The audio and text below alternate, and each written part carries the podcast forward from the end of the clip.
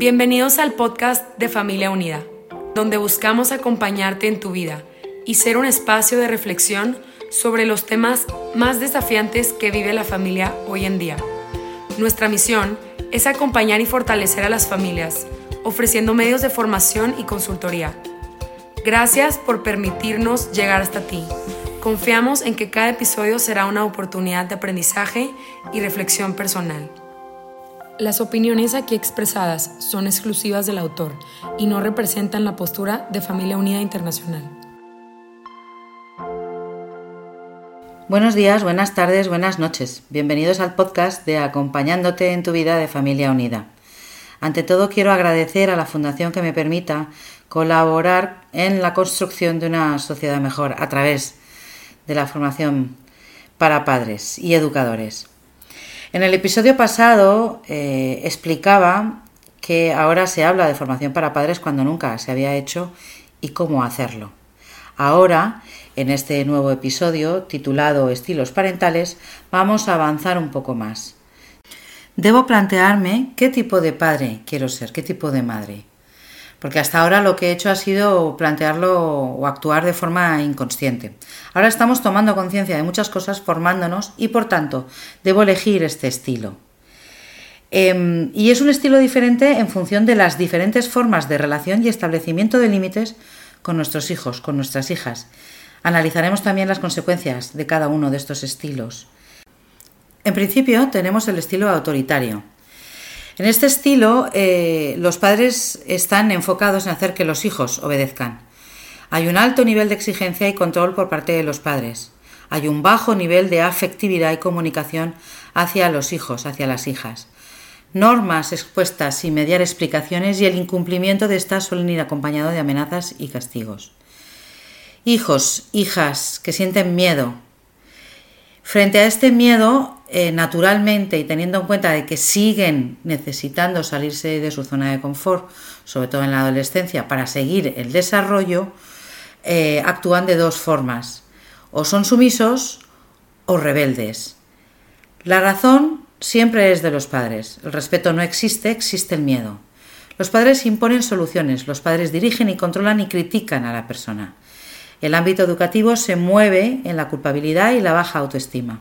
El menor en muchos casos es agresivo y desarrolla odio al sentir que no agrada a sus padres, porque aunque no sea así, y aunque los padres utilicen este estilo porque creen que es lo mejor para sus hijos, creen que es mejor endurecerlos y ser ultra disciplinados, lo que transmiten o lo que entienden menor es que no agrada a sus padres. Si solo recibe críticas, si solo se le habla en negativo o con límites, entenderá que no agrada si sus padres no se divierten con él, con ella, entenderá que no le quieren. El menor no siente suficiente autonomía personal y conductas engañosas para evitar el control de los padres es lo que desarrollará, porque es innato la salida de los límites. Ahora, si lo hago contra la voluntad de mis padres, lo tendré que hacer a escondidas, lo tendré que, tendré que engañar. Aprenderé a evitar, no a integrar, aprenderé a eh, sentir que los demás me quieren controlar y por tanto yo me defenderé engañando para no ser controlado. En el estilo asertivo convincente, dirige la actividad de los hijos de manera racional. Hay interacción verbal recíproca. Las razones de las reglas a seguir se explican. Establecen límites de forma equilibrada en un ambiente estimulante. Pero no perdamos de vista una cosa. Y es que asertiva es un término muy positivo, sin embargo, convincente, si nos vamos al significado etimológico, con vencer, pretende vencer en la relación con los menores. En este estilo también se orientan y asesoran sin controlar e implican a sus hijos en las decisiones familiares. Siempre teniendo en cuenta que las decisiones las tomarán siempre los padres, no romper nunca la pirámide de la decisión los hijos pueden y deben participar de las decisiones familiares para aprender a negociar, para aprender a argumentar, para aprender a respetar y ser respetado, para aprender a eh, gestionar emociones, a generar vínculos con sus padres. Sin embargo, las decisiones las toman los seres humanos que han terminado su desarrollo, los seres humanos que se les supone inteligentes eh, emocionalmente, los padres. Crecen con mayor confianza en ellos mismos, con mayor autonomía y habilidades en las relaciones interpersonales, puesto que las practican con sus padres, y con un elevado nivel de inteligencia emocional. Por otra parte, el estilo permisivo tiene las siguientes características. Aceptan los impulsos y acciones de los hijos, hijas, dejándolos actuar libremente. No suelen poner límites apropiados a su comportamiento, ni objetivos, ni responsabilidades. Los padres se involucran, se involucran poco con los hijos. Elevados nivel de afecto y comunicación, pero con una ausencia casi total de exigencias. El adulto se somete. Dependen de los padres y dan por hecho que ellos se lo van a resolver. Todo. Es más, cuando abandonen a los padres, porque los padres en general no existan, porque los padres, este tipo de padres, no abandonan a sus hijos hasta el momento de su muerte, aunque, hayan, eh, aunque se hayan convertido en adultos, estos hijos eh, criados de esta forma entenderán que otra persona debe sustituir a sus padres para dar eh, satisfacción a, para darle satisfacción a ellos. Y esto va a ser muy complicado. Su objetivo es su propio interés, son egoístas. Los padres consideran que los hijos son buenos y que saben qué tienen que hacer en cada momento. Se les da todo lo que piden. Los padres evitan que se enfrenten a dificultades, que no sufran y van quitándoles los obstáculos. Los hijos siempre salen ganando. No hay orientación por parte de los padres, crecen sin pautas. Los hijos a primera vista parecen más vitales y alegres, pero son más inmaduros se les falla, eh, se les falla en la principal función parental, educar a los menores para que se adapten a la sociedad y sean autónomos, para que puedan vivir sin nosotros. Las consecuencias educativas de este, de este estilo son que no tienen un código de conducta marcado, no tienen referentes, no tienen a qué atenerse. Una vez cambien las circunstancias, se sentirán perdidos. Les falta motivación para la acción, es decir, hábitos de esfuerzos para emprender la realización de un proyecto personal poca empatía. Eh, tengamos en cuenta que cada estilo de padre de alguna forma obedece a, a, unas vivencias propias, a unas conclusiones que uno ha sacado respecto a la educación, bien por imitación o bien por reacción contraria. Por lo tanto, tenemos que ser muy conscientes de cuáles de estos estilos fueron los que marcaron nuestro desarrollo para que podamos tenerlo en cuenta y no nos proyectemos en nuestros hijos por imitación o por reacción, los hagamos padecer nuestros, eh, nuestras limitaciones. Tomemos conciencia precisamente para tomar las mejores decisiones. Existe otro estilo, el llamado cooperativo participativo, cuyas características son que puede observarse un alto grado de afectividad y comunicación entre padres e hijos, diálogo, normas coherentes. Los padres consideran que se pueden equivocar, tienen una actitud de guía y orientación, se facilita aprender autónomamente y que saquen lo mejor de sí mismos. Búsqueda de soluciones equidistantes del abandono y la sobreprotección. Los problemas son un reto. La relación es de respeto mutuo y de cooperación.